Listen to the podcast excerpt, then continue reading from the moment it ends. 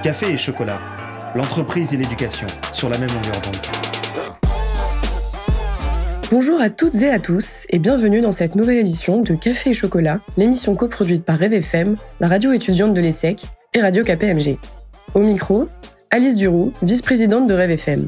En cette période de Coupe du Monde de football, c'est autour du sport que nous nous retrouvons aujourd'hui. Avec le footballeur Eric Dimeco, champion d'Europe en 1993, et le poloïste Alexandre Camaraza, capitaine de l'équipe de France de waterpolo aux Jeux Olympiques de 2016, nous parlerons de sport collectif. Comment devient-on un athlète de haut niveau? Quel rapport entretient un champion avec le monde de l'entreprise?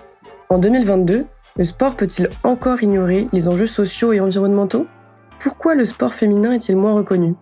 Autant de questions que posera Samuel Lebrun, membre de Rêve FM, à nos deux invités. Enfin, Pauline Cachou, vice-présidente de Rêve FM, clôturera l'émission par son coup de cœur cinématographique, Lawrence Anyways de Xavier Dolan.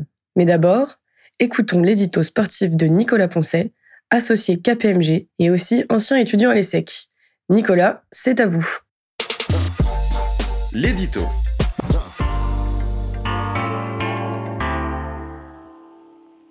Le sport, déjà acteur économique, deviendrait-il acteur politique Le coup d'envoi de la 22e Coupe du Monde de football fait entrer le Qatar dans l'histoire, en tant que premier pays du Moyen-Orient organisateur d'une Coupe du Monde. La magnifique entrée en lice de l'équipe de France face à l'Australie a attiré plus de 12 millions de téléspectateurs selon Médiamétrie. Tout simplement la meilleure audience de l'année, toute chaîne confondue. Alors oui, le football reste le sport le plus suivi partout dans le monde et aussi le plus pratiqué, avec plus de 265 millions de joueurs selon la FIFA. Qu'on le regarde ou qu'on y joue, le football est un sport qui parle à tous et à toutes, quel que soit l'âge. Pour autant, jamais une Coupe du Monde de football n'aura suscité de telles polémiques. Véritable industrie depuis ces 30 dernières années, le football business est entré dans une nouvelle ère avec des investissements colossaux, une stratégie mondialisée des grands clubs, avec une explosion des droits télévisuels ou encore une croissance exponentielle du montant des transferts de joueurs. À tel point qu'aujourd'hui, les footballeurs, hissés au rang de héros nationaux, sont devenus de véritables leaders d'opinion, capables d'influencer toute une génération. Les jeunes et les moins jeunes s'identifient aux meilleurs footballeurs de la planète. Se pose dès lors la question de leur devoir d'exemplarité, mais également du rôle qu'ils peuvent jouer en dehors du terrain pour sensibiliser les différentes générations aux enjeux environnementaux, sociaux et sociétaux. Le football du XXIe siècle n'échapperait donc plus aux grands débats actuels, notamment celui d'une croissance durable et responsable. Malgré tout, et c'est le footballeur champion de France universitaire avec l'ESSEC qui vous parle, le football reste un formidable vecteur de socialisation. Fédérateur, le football, comme tout sport collectif, permet d'insuffler le vivre ensemble, la solidarité, en partageant victoire et défaite. C'est ça la magie du foot. Pour conclure, je citerai Paolo Coelho, quoi de mieux qu'un écrivain brésilien pour parler du ballon rond? Toutes les émotions et les grandes clés de la vie sont contenues dans le football. L'interview.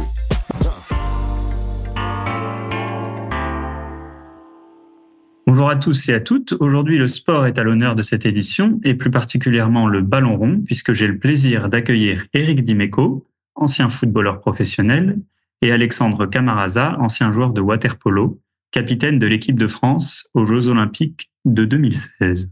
Eric Dimeco, entré au centre de formation de l'OM dans les années 80, vous avez évolué 14 ans, vous avez remporté quatre fois le titre de champion de France, vous avez été sacré champion d'Europe avec l'Olympique de Marseille en 1993, encore aujourd'hui le seul club français à avoir remporté ce titre. En parallèle, vous avez rejoint l'équipe de France avec laquelle vous resterez invaincu sur vos 23 sélections. Après quatre années à l'AS Monaco, vous terminez votre carrière à la fin des années 90 votre reconversion sera d'abord politique en tant qu'adjoint au sport à la mairie de Marseille dans les années 2000. Toujours aussi passionné de foot, vous êtes aujourd'hui une voix bien connue au micro de différentes émissions de football. Bonjour Eric Dimeco. Bonjour, bonjour à tous. Alexandre Camaraza, vous êtes aussi natif des Bouches-du-Rhône. Vous avez évidemment commencé la natation très jeune, avant de rejoindre les rangs de l'équipe de waterpolo du Cercle des nageurs de Marseille. Vous avez été sacré dix fois champion de France et avez remporté la Coupe d'Europe des clubs avec Marseille, ce qui vous a permis d'être appelé sous le maillot de l'équipe de France. Sélectionné à 150 reprises en tant que capitaine, vous avez activement participé à sa sélection lors des Jeux olympiques de 2016. Aujourd'hui encore, vous représentez les athlètes au Conseil national olympique du sport français. Vous êtes également auditeur financier au sein de KPMG France. Bonjour Alexandre Camaraza. Bonjour Samuel, bonjour tout le monde. Vous avez tous les deux été des, champions chacun dans votre discipline. Qu'est-ce que vous aviez de plus que les autres pour en arriver là?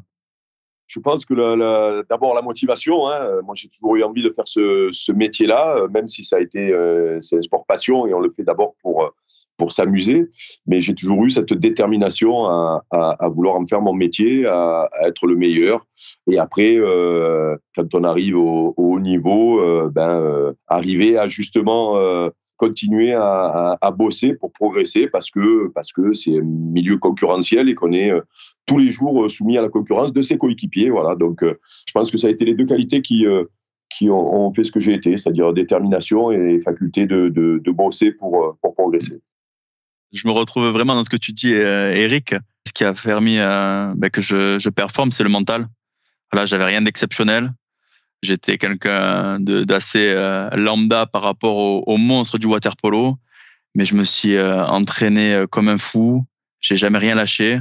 Dans les catégories jeunes, j'étais surtout sur le banc, mais je me suis accroché à mon rêve. Voilà, je voulais porter le, bonnet de l'équipe de France, jouer pour mon club du SAC Nageur de Marseille, et je, me suis accroché à ce rêve, et, au final, ça a payé. Ce qui est intéressant de voir, c'est aussi que vous êtes tous les deux dans des, dans des sports collectifs où le fait de percer, de d'arriver euh, d'arriver au bout, c'est c'est pas c'est pas seulement de son fait. Il faut savoir aussi être bien entouré. Comment vous avez pu tirer profit de à la fois de l'équipe, mais aussi de votre entourage euh? Moi, j'avoue que dans ma vie jusqu'à aujourd'hui, hein, euh, ce qui m'a toujours plu dans tout dans tout ce que j'ai fait, c'est justement ce côté collectif, le faire à plusieurs dans une bonne ambiance, parce que je pense qu'on ben, est meilleur quand on est unique, quand on est plusieurs. Et je le disais tout à l'heure, hein, j'ai parlé de concurrence au sein même d'une équipe concurrence ne veut pas dire euh, qu'il y a euh, une certaine animosité. On peut être très pote avec son concurrent direct. Je l'ai vécu euh, personnellement en équipe de France avec Vicente Lizarazu, qui était en même temps que moi et avec qui j'étais pote, et pourtant on était en concurrence. Voilà. Par contre, la concurrence, toujours, je suis toujours parti du principe que la concurrence te fait progresser. mais moi, ouais, ce qui me plaît, c'est ça, c'est le côté le côté vie de groupe, euh, on va chercher un titre ensemble, euh, on vit de grands moments ensemble parce que c'est euh, pour moi la vie quoi. Et ce qui me gêne, on en parlera peut-être plus tard dans le football actuel, c'est que on est un petit peu plus sur de l'individualisme où la stat personnelle passe avant tout et où son propre sort est, est, plus important que celui de l'équipe quoi. Ça, ça me gêne un peu dans le football aujourd'hui.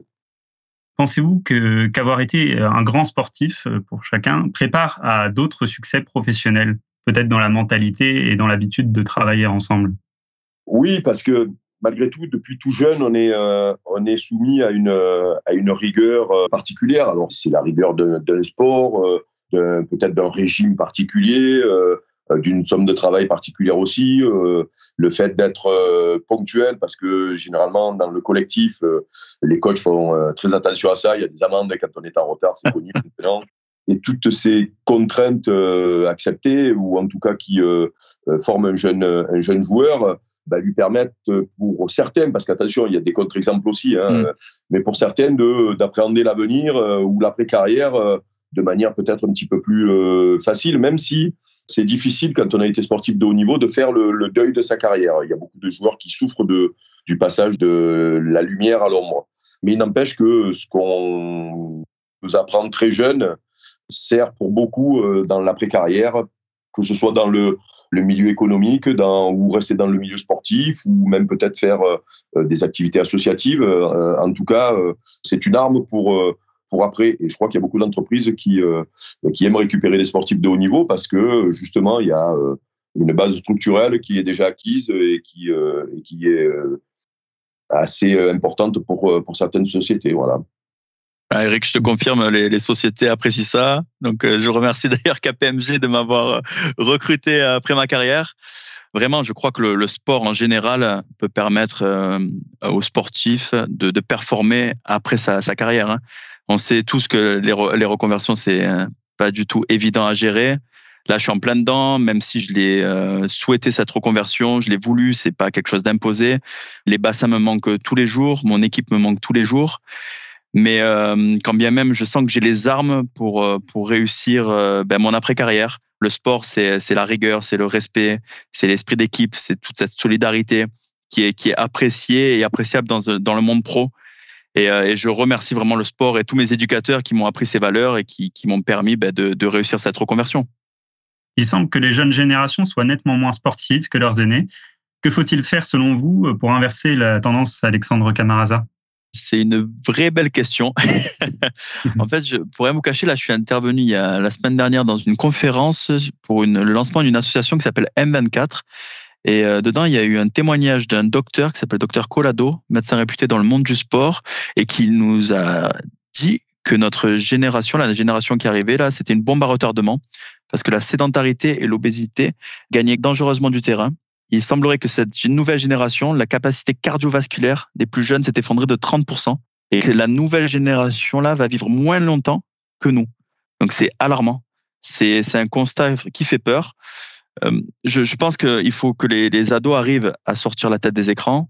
C'est compliqué, mais les, ados, je pense que maintenant ils recherchent plus trop la, compétition, mais ils recherchent à se faire plaisir. Voilà, donc euh, les, pousser à faire euh, des sports plus plaisir, plus urbains. Je sais qu'il y a, des sports comme le, BMX qui, qui, qui a rentré au JO maintenant. Tous les sports fun. Voilà, les, pousser vers de, nouvelles pratiques sportives, plus axées sur le plaisir pour, pour les faire ben, quitter leurs écrans et se remettre au sport et changer cette courbe qui, qui est vraiment inquiétante pour l'avenir. On voit que surtout aussi que les réseaux euh, en vendant le corps parfait, une image, une image certaine des, des, des sportifs, des, des, influenceurs. Ils, vendent aussi euh, parfois le, sport comme culte de soi. Et donc, c'est peut-être pas dans le, dans le plaisir qu'ils arrivent à se retrouver, euh, à se retrouver sportif. Bien sûr, on oublie qu'avant tout, le sport, c'est le plaisir. Moi, je suis pas allé au sport ben, pour avoir un beau corps, je suis allé pour, pour m'amuser avec mes, mes collègues et, et, jouer au ballon, tout simplement. Et il faut vraiment remettre tout ça au, au centre de la pièce. Quoi. En cette période de Coupe du Monde, le football est au cœur de l'actualité. Sport populaire par excellence, risque-t-il de ne plus l'être? Je pense aux récentes polémiques droits de l'homme, impact écologique des stades construits en plein désert, ou encore scandale autour de rémunérations exorbitantes notamment. Éric Dimeco, qu'en pensez-vous? Les chiffres d'audience de la Coupe du Monde, de ce début de Coupe du Monde, montrent que euh, malgré toutes les polémiques, malgré les appels à boycott, euh, malgré euh, euh, tout ce qui se passe autour de cette Coupe du Monde, il y a toujours autant de monde devant la télé. Et je crois que le match d'ouverture, qui était un match en bois, hein, a, été suivi par beaucoup, beaucoup de monde. L'équipe de France aussi a été a fait super score d'audience parce que malgré tout, et je crois que le football restera toujours très, très populaire parce que c'est le sport le plus accessible finalement. Alexandre fait du water polo. Pour faire du mm. water polo, il faut une piscine et il faut savoir nager. C'est ça, c'est plus compliqué. Euh, voilà, le foot, euh, le foot tu, euh, tu, trouves du chiffon, tu mets un bout de scotch autour et, et, tu peux jouer n'importe où dans le monde. Exactement. et donc c'est pour ça que malgré, alors après, qu'il puisse y avoir des problèmes par rapport à l'ultra professionnalisation, les salaires exorbitants, les droits télé qui explosent, qu'il peut y avoir à un moment donné une une bulle qui explose euh, autour du sport professionnel euh, qui euh, marche sur la tête, ça, je veux bien discuter, mais c'est un trop long débat. Par contre, la popularité du football ne se dément pas et on se rend compte que la Coupe du Monde va être ouverte à 48 d'ici peu, 48 pays, euh, qu'il y a des petits pays qui sont devenus très très performants. On pense à l'Arabie Saoudite, c'est pas un petit pays d'ailleurs, mais pas un pays de culture foot qui, l'Arabie Saoudite qui a fait super résultat contre l'Argentine. On se rend compte que ce, ce sport-là est joué dans le monde entier et que même il a une, euh, une vocation sociale, voire politique, puisque euh, j'ai quand mm. même vu euh, l'émir du Qatar brandir drapeau euh, saoudien, euh, alors que ces pays-là euh, sont en froid depuis des années. Et, et, voilà, donc le football est capable de faire des, miracles. Alors il y a des polémiques qui sont pas belles, c'est clair. Et, mais moi, le jeu même, le jeu football, me ravit toujours autant et je crois toujours à ce jeu-là. Au-delà, le foot n'est-il pas menacé par ce qu'il a fait prospérer? Donc les grands investisseurs internationaux, les droits TV, ça rejoint un peu ce que vous disiez peut-être Eric, euh, si on extrapole. Est-ce que le, foot business, le foot professionnel dans tout ce qui a de bing bing aujourd'hui a une mauvaise influence sur l'esprit même du sport et sur le foot amateur peut-être? Non, le foot amateur, alors oui, que les joueurs de foot euh, soient un exemple pour les, petits gamins qui doivent faire attention, oui, pourquoi pas. Euh, même si moi je pars du principe que c'est les parents qui éduquent les enfants et pas les sportifs qui euh, jouent le dimanche soir à la télé. Mais euh, oui, j'ai répondu un petit peu tout à l'heure parce que je crois que la, fuite en avant euh, de l'économie du football euh, peut engendrer un jour des, catastrophes. Je pense que l'économie du foot ne peut pas tenir comme ça. Elle ne tient que sur la valeur des joueurs, sur les transferts, sur les droits télé. Et, peut-être qu'un jour, ben, il y aura moins de monde devant la télé. Peut-être qu'un jour, les clubs ne donneront plus autant d'argent pour les, joueurs. Et puis la bulle va, exploser euh, naturellement. À la limite, si ça arrive, je me demande même si c'est pas un bienfait. Maintenant, les, je le répète, les, valeurs de ce sport-là euh, existent toujours quand on commence à, le pratiquer. C'est après, quand on, on, on monte là-haut, que ça dévie ou que ça dérive. Mais, euh, mais moi, je pense que ça va se réguler naturellement un jour. On va peut-être revenir sur le côté un peu populaire du foot et qui ne s'adresse peut-être pas suffisamment euh, à, la moitié de la population mondiale. Donc le football féminin s'est considérablement, cela dit, développé ces dernières années, et pourtant l'audience reste modeste. Que lui manque-t-il pour être aussi attractif que le football masculin? Pensez-vous qu'à terme, les deux seront sur un pied d'égalité? Cette question peut s'appliquer évidemment à d'autres sports, donc je laisserai aussi Alexandre Camaraza nous donner son avis sur, sur cette question moi, je vais faire une réponse courte euh, et concise. Laissons euh, tranquillement les, les, les filles euh, progresser. C'est le, football féminin professionnel, notamment, hein, voire même de, de, jeunes, hein, est un sport jeune. Hein. Ça fait pas longtemps que les filles, alors ça fait longtemps qu'elles jouent au foot, mais ça fait pas longtemps qu'elles peuvent y jouer longtemps et qu'elles peuvent même en faire leur métier. Le football masculin, hein, 120, 130 ans d'âge, avec des débuts amateurs, euh, des débuts des un milieu semi-professionnel et un milieu professionnel qui euh, où il n'y a pas eu tout le temps du monde dans les stades, où il n'y a pas eu tout le temps du monde devant la télé, il n'y a même pas de, de match télévisé passé un moment. Les filles bénéficient de l'économie euh, des, clubs de, football professionnel masculin, d'une visibilité que le football masculin n'a pas eu à ses débuts. Par contre, il faut les laisser progresser. C'est simple, je pense que il faut regarder le football féminin comme un autre sport que le football masculin, que sinon on est déçu. Elles ont d'autres qualités, euh, elles ont moins de puissance, moins de vitesse peut-être, mais elles ont d'autres qualités. C'est aussi intéressant à regarder, euh, mais laissons-les euh, progresser tranquillement. On ne peut pas vouloir, avec 20 ans de recul ou 30 ans de recul, on peut pas, on peut pas de, se hisser au niveau d'un de, de, sport qui a plus de 100 ans et qui a essuyé pas mal de plâtre hein, au, début du professionnalisme. Attention, hein, c'est un sport qui a été qui, qui, a eu du mal à, à se professionnaliser et qui a essuyé pas mal de plâtre. Donc voilà, qu'elles profitent parce qu'elles peuvent vivre de leur sport, ce n'était pas le cas avant, et qu'elles continuent à progresser, et puis euh, qu'on continue à le regarder comme, euh, comme un sport euh, et ne pas le comparer au football masculin. Alexandre, donc, si, si, je me suis bien renseigné, vous êtes membre du Comité national olympique sportif français. Dans les Jeux olympiques et dans, dans ces disciplines, on sait que les femmes sont très bien représentées avec une certaine parité dans dans les épreuves des Jeux olympiques. Est-ce que vous avez un élément de réponse supplémentaire à apporter? Oui, euh, je suis toujours représentant des athlètes au comité olympique.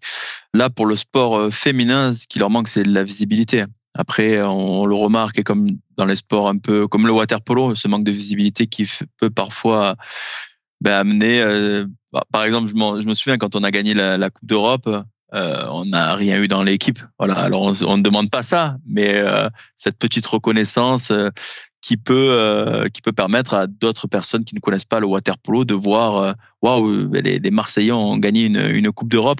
Pour les filles, je, je sens quand même qu'il y a un certain engouement pour les, les performances féminines. Je, je me souviens des, des handballeuses qui sont en prime time sur sur TF1 pour leur finale de, championnat d'Europe devant, je crois, 5, 5, millions de personnes.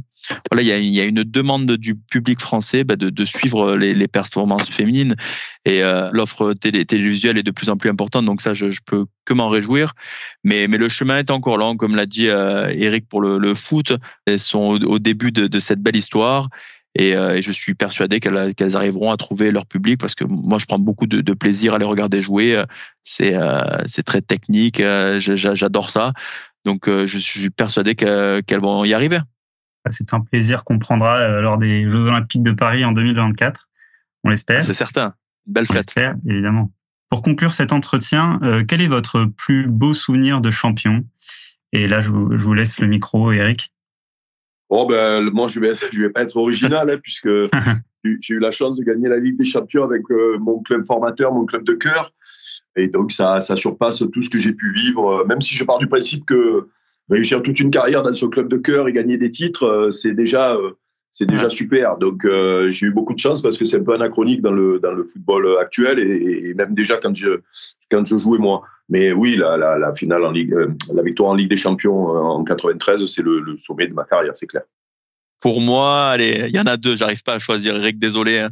il y a, la, il y a la qualification aux Jeux Olympiques. En fait, ça faisait 24 ans que le, le water polo français n'avait pas été aux Jeux Olympiques. Et, l'équipe qui allait, c'est une équipe de collègues, sincèrement, une équipe qui a beaucoup perdu avant de, de gagner. Donc c'était l'accomplissement d'un travail acharné pendant des années et des années. Voilà, cette, cette qualification arrivée au Graal olympique, montrer que, que le water polo français existait, c'était euh, quelque chose d'indescriptible. Et le deuxième, c'est quand on a gagné notre petite Coupe d'Europe au Cercle Cercle. Voilà, euh, Cercle, c'est mon, club formateur. J'ai commencé la natation quand j'avais 6 euh, ou 7 ans là-bas. Et mon, rêve le plus fou, c'était de gagner un titre européen avec, euh, avec ce club.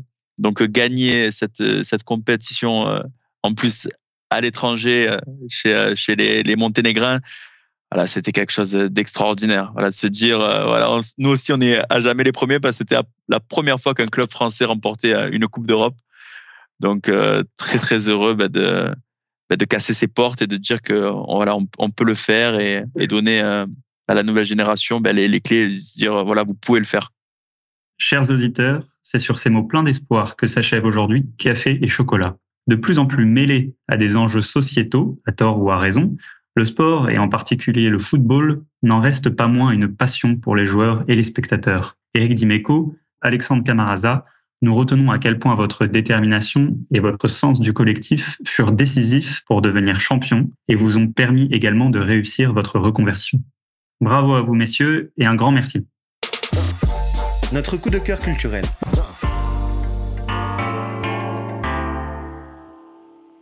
Il était une fois Laurence, un jeune homme brillant, fin et beau, qui enseignait la littérature avec passion. Son prénom, on devrait s'en douter, n'est pas choisi au hasard. Ensuite, il a Fred, sa force, son rire, son alter ego, dans une relation qui conjugue amour et plaisir et dont toute hypocrisie est exclue. Fred, cette femme amoureuse, généreuse, dévastée ou hystérique, tour à tour belle, laide, une femme qui rit, qui pleure, qui aime, une femme à part entière incarnée avec une vérité époustouflante par Suzanne Clément, la muse du réalisateur, aux côtés du talentueux Melville Poupeau. Alors que fait-on quand l'homme de sa vie vous confie son secret, vous fait partager le poids d'une révélation qui s'est imposée à lui Que faire quand on veut s'aimer, mais que la nature en a décidé autrement? Xavier Dolan n'exprime à aucun moment la volonté de nous offrir sa belle histoire d'amour de cinéma, mais nous compte celle d'un couple qui part en vrille, qui tente de se reconstruire et puis qui se perd à nouveau.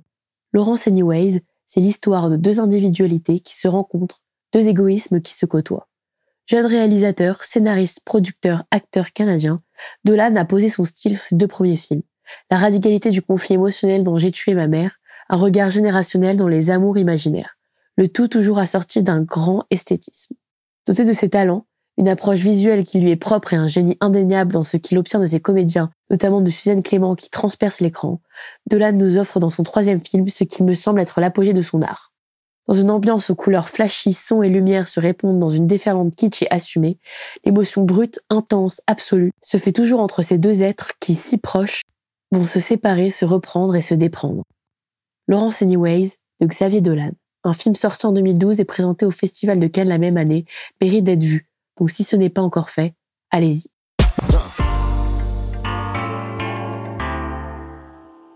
Le fait d'entendre deux champions s'exprimer avec joie et enthousiasme vous aura peut-être donné envie de reprendre le chemin des terrains ou de vous remettre à votre sport favori, et c'est tant mieux. En tout cas, un grand merci à nos invités d'avoir partagé leurs expériences sportives sur nos ondes. On se retrouve le mois prochain avec grand plaisir. À bientôt, chers auditeurs. Café et chocolat, une émission de Radio KPMG et de Rêve FM.